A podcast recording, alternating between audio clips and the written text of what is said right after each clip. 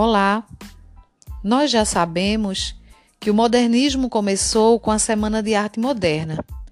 Essa semana, que foi realizada entre 11 e 18 de fevereiro de 1922 no Teatro Municipal de São Paulo. O modernismo ele foi dividido em três fases. Então, hoje, nós vamos aprender sobre a primeira fase, que também é chamada de fase heróica.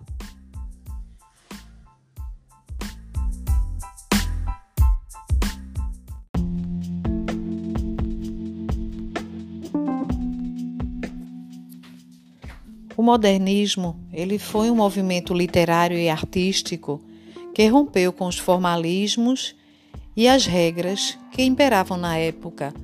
Que época seria essa? O início do século XX. No Brasil, esse modernismo buscou a nossa identidade cultural, ou seja, buscou a valorização de uma cultura própria nossa. Nada do que vinha da Europa ou de qualquer outro continente deveria ser valorizado aqui no Brasil. Então, a partir desse modernismo, a literatura e todas as outras artes sempre iriam buscar uma linguagem própria do nosso povo. Então, por que essa fase foi chamada de fase heróica? Porque foi uma fase onde o posicionamento teve que ser muito radical Houve nesse período a redescoberta e a valorização do cotidiano brasileiro, destacando-se a linguagem coloquial, as gírias, erros e a capacidade expressiva do povo, que entrava, no caso, o humor, a ironia, o sarcasmo, que é a zombaria. Ocorreu também nessa primeira fase a negação do passado evitando-se agora também nos poemas a rima, a métrica nesses poemas.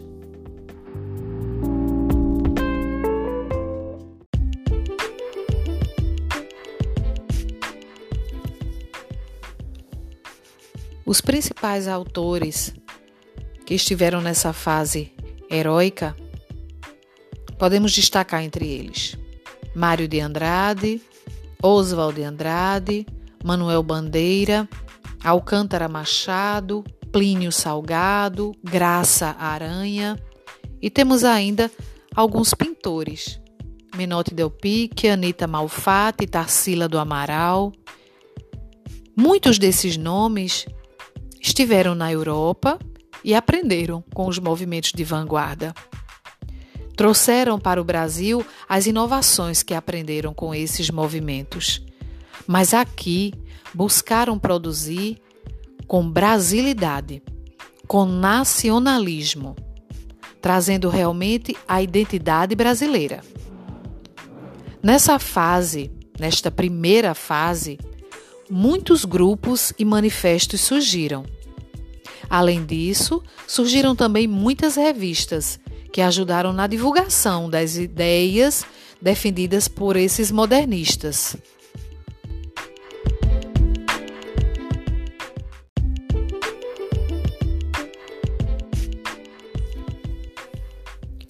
Três grupos se destacaram nessa primeira fase: o grupo Pau Brasil, o Verde Amarelismo e o movimento antropofágico. O grupo Pau Brasil foi liderado por Oswald de Andrade.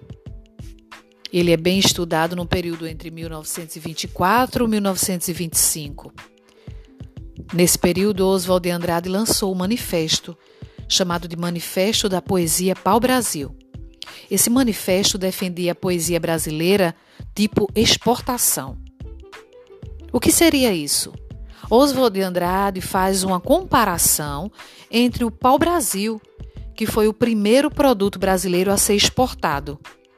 E aí ele propõe a produção de uma poesia que também fosse uma poesia brasileira tipo exportação, que se tornasse um produto cultural a ser enviado para todas as partes do mundo.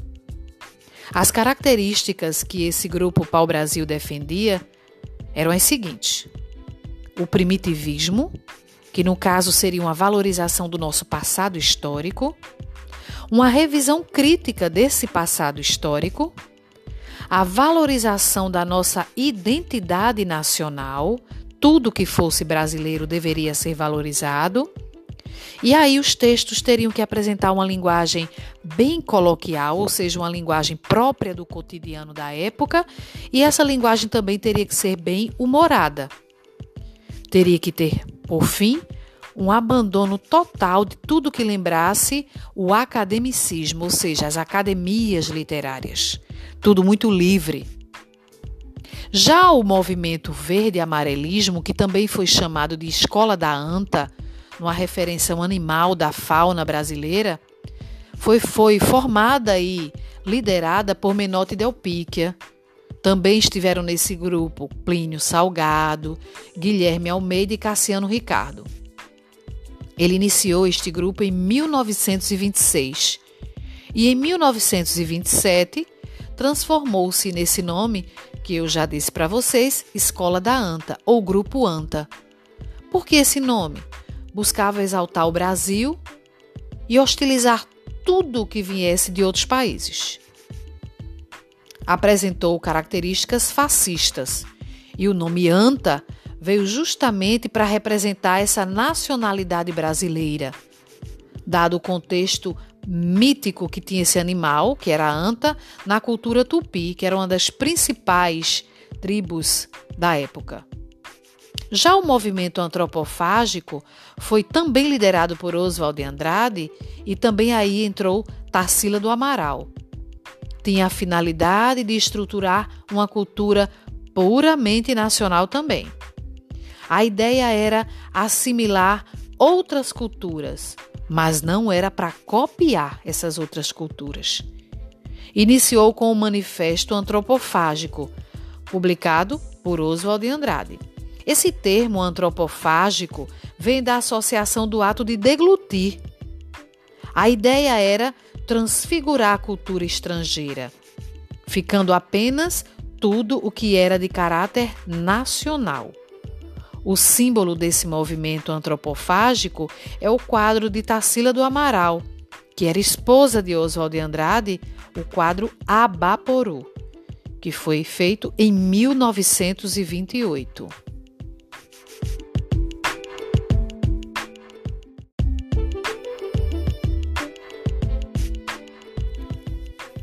Bom, para finalizar esses pontos bem importantes que nós aprendemos agora, eu vou listar para vocês as características principais dessa primeira fase do modernismo, que, como eu já falei, também é conhecido como fase heróica.